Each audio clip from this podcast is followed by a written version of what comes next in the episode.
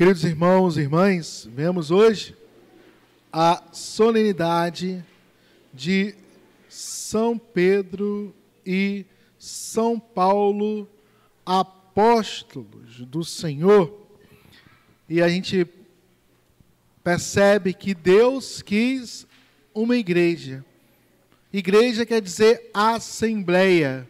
Ele quis reunir o seu povo para constituir uma igreja, uma aliança nova em seu nome. E ele vai preparando, Deus vai preparando desde o Antigo Testamento seu povo, né? Revelando Abraão, Isaac, Jacó, vai revelando e vem com plenitude essa igreja no dia de Pentecostes. E aqui a gente vê duas testemunhas principais, São Pedro e São Paulo. A gente vê essa leitura também no Apocalipse 11. As duas principais testemunhas no começo do cristianismo é São Pedro e São Paulo. Está ali. E vale a pena a gente pegar o exemplo, pegar as cartas, Atos dos Apóstolos, o Evangelho. A gente vê ali a ação desses dois uma mais bonita que o outro. E cada um do seu modo. Veja só que legal. Cada um do seu modo. Manifestou a, a graça de Deus. E você vê que cada um com sua limitação no começo. Pedro lá todo empolgado. Não, Senhor, vou te ajudar, que não sei o que, não sei o que. Daqui a pouco nega três vezes. Não é? Mas Jesus confiou nele. Pedro, tu me amas? Apacenta os meus cordeiros. Aí você vê Pedro à frente da comunidade. Uma liderança. Não era o nome do Papa, claro, o Papa, o nome veio depois. Mas foi organizando ao longo do tempo. É igual essa igreja da capela aqui. Foi, foi da hora para o outro, pum, surgiu do nada? Não. Começou um grupinho, né? Vamos lá fazer a capelinha. Aí o terreno, opa, conseguimos o terreno, né? Aí daqui a pouco um tijolinho aqui, outro ali. A igreja foi se organizando. Assim também é a igreja nossa, no âmbito maior. Ela foi se organizando ao longo da história. E se a gente for ver na história, olha lá, primeiro Papa, Pedro, o segundo, alguém lembra? Alguém lembra? Lino. Terceiro. Valendo uma passagem ida e volta para Niterói. Vai.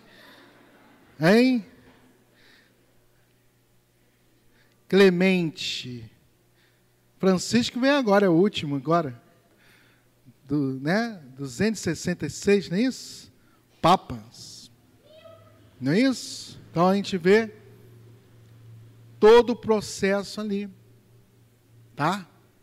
A gente vai ver. Porque alguns acusam que é igreja. Tá? Então só a gente ver. Tá bom? Então cuidado aí com as falácias aí. Tá bem?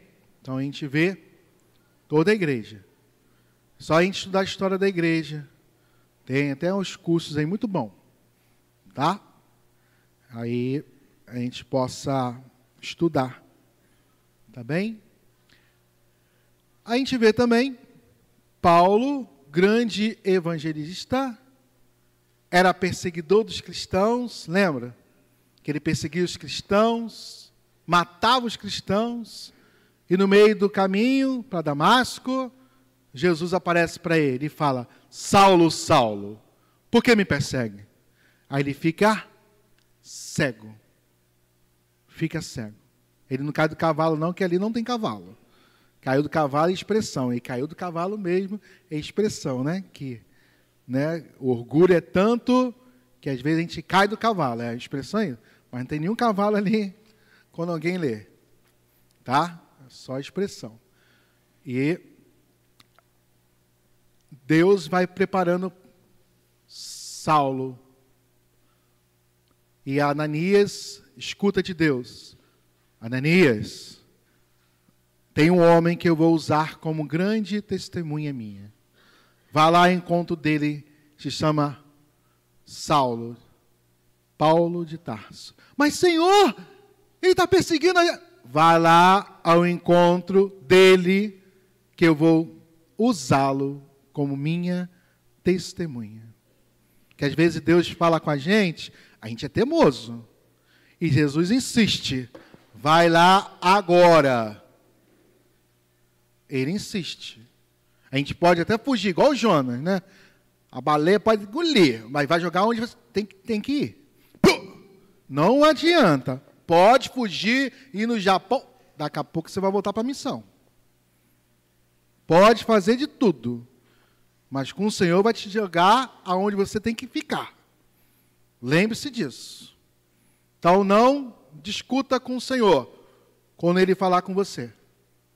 Obedeça, mesmo não compreendendo. Senhor, não estou entendendo é nada. Tem hora que eu não entendo é nada. Daqui a pouco, agora estou entendendo, Senhor. Com prazer. Pronto. Ordem dada tem que ser cumprida. Não é isso? Então, obedecer. E ali, Ananias foi ao encontro de Paulo e o batizou. Reconheceu Jesus como Senhor e ali se tornou o grande apóstolo dos gentios, dos pagãos.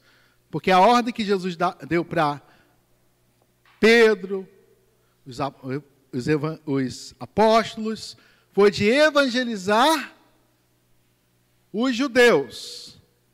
Mas veio Paulo, sentiu a inspiração de evangelizar os pagãos. Aí veio o primeiro concílio de Jerusalém, aonde eles se reúnem juntamente com o primeiro papa, Pedro. Você vê a figura de Pedro sempre na frente. É o papa. E ali eles se reúnem, olha, eu estou sentindo para evangelizar, tá bom, você vai evangelizar os pagãos, nós os judeus. E não se esqueça das crianças, dos órfãos e das viúvas, tá bom? Tá bom. E ele foi. Paulo. Aí, ora, vê só na Bíblia lá atrás os passos de Paulo. E nem tinha avião, carro para ir. E andou tudo. Meu Deus do céu. E quando pegava barco, ainda o barco afundava. E estava lá. Por isso que ele vai falar, você vai entender. Combati o bom combate. Aí você vai entender. Esse homem determinado. Aí qualquer coisa que acontece com a gente. Ah, brincadeira, né? Brincadeira. Só ver, ver esse homem aqui. Na hora que estou desanimando, vem Paulo falando. Olha o que eu fiz. Tá bom? Vamos embora. Pronto para outro. Vamos, vamos, vamos. Tem que ser. É, ué. A gente vê a vida dos santos, a gente reclama por um negocinho que não, que não foi do nosso jeito. Aí, brincadeira, né? Brincadeira, não é? É só ver a vida deles. Naufrágio, animais selvagens atrás. Alguém já sofreu aí? Leão, bicho, peçonhento, veio atrás, né? É só barata, né? Barata você sai correndo, né? Não é isso? Mas não, a gente não passa por nada disso. Perseguição. Estava lá, né? Tantas coisas você vê, meu Deus do céu. Aí, sendo preso. Alguém já foi preso aqui? Já foi preso? Foi não? Nem na pastoral do menor? Tem pastoral do menor, um monte de criança presa. Né? Só ir na pastoral do menor né? Tá cheio de criança. Faz besteira não, criança também é presa, né? Faz não, tá? Então, a gente vê aqui quantos estavam presos e o que, que a igreja fazia? A igreja rezava continuamente a Deus por ele. Estava aqui. E naquela, naquele momento, o anjo tocou no ombro. Psh, Pedrão, psh, acorda aí. Levanta depressa as correntes caíram das mãos e foi. Olha só o poder da oração nossa. Quando a gente está unido, as coisas acontecem. Por isso que o valor da oração na Assembleia, unidos, vamos rezar juntos. Ora aí, Hoje um irmão amigo meu me ligou. Está lá em Fortaleza.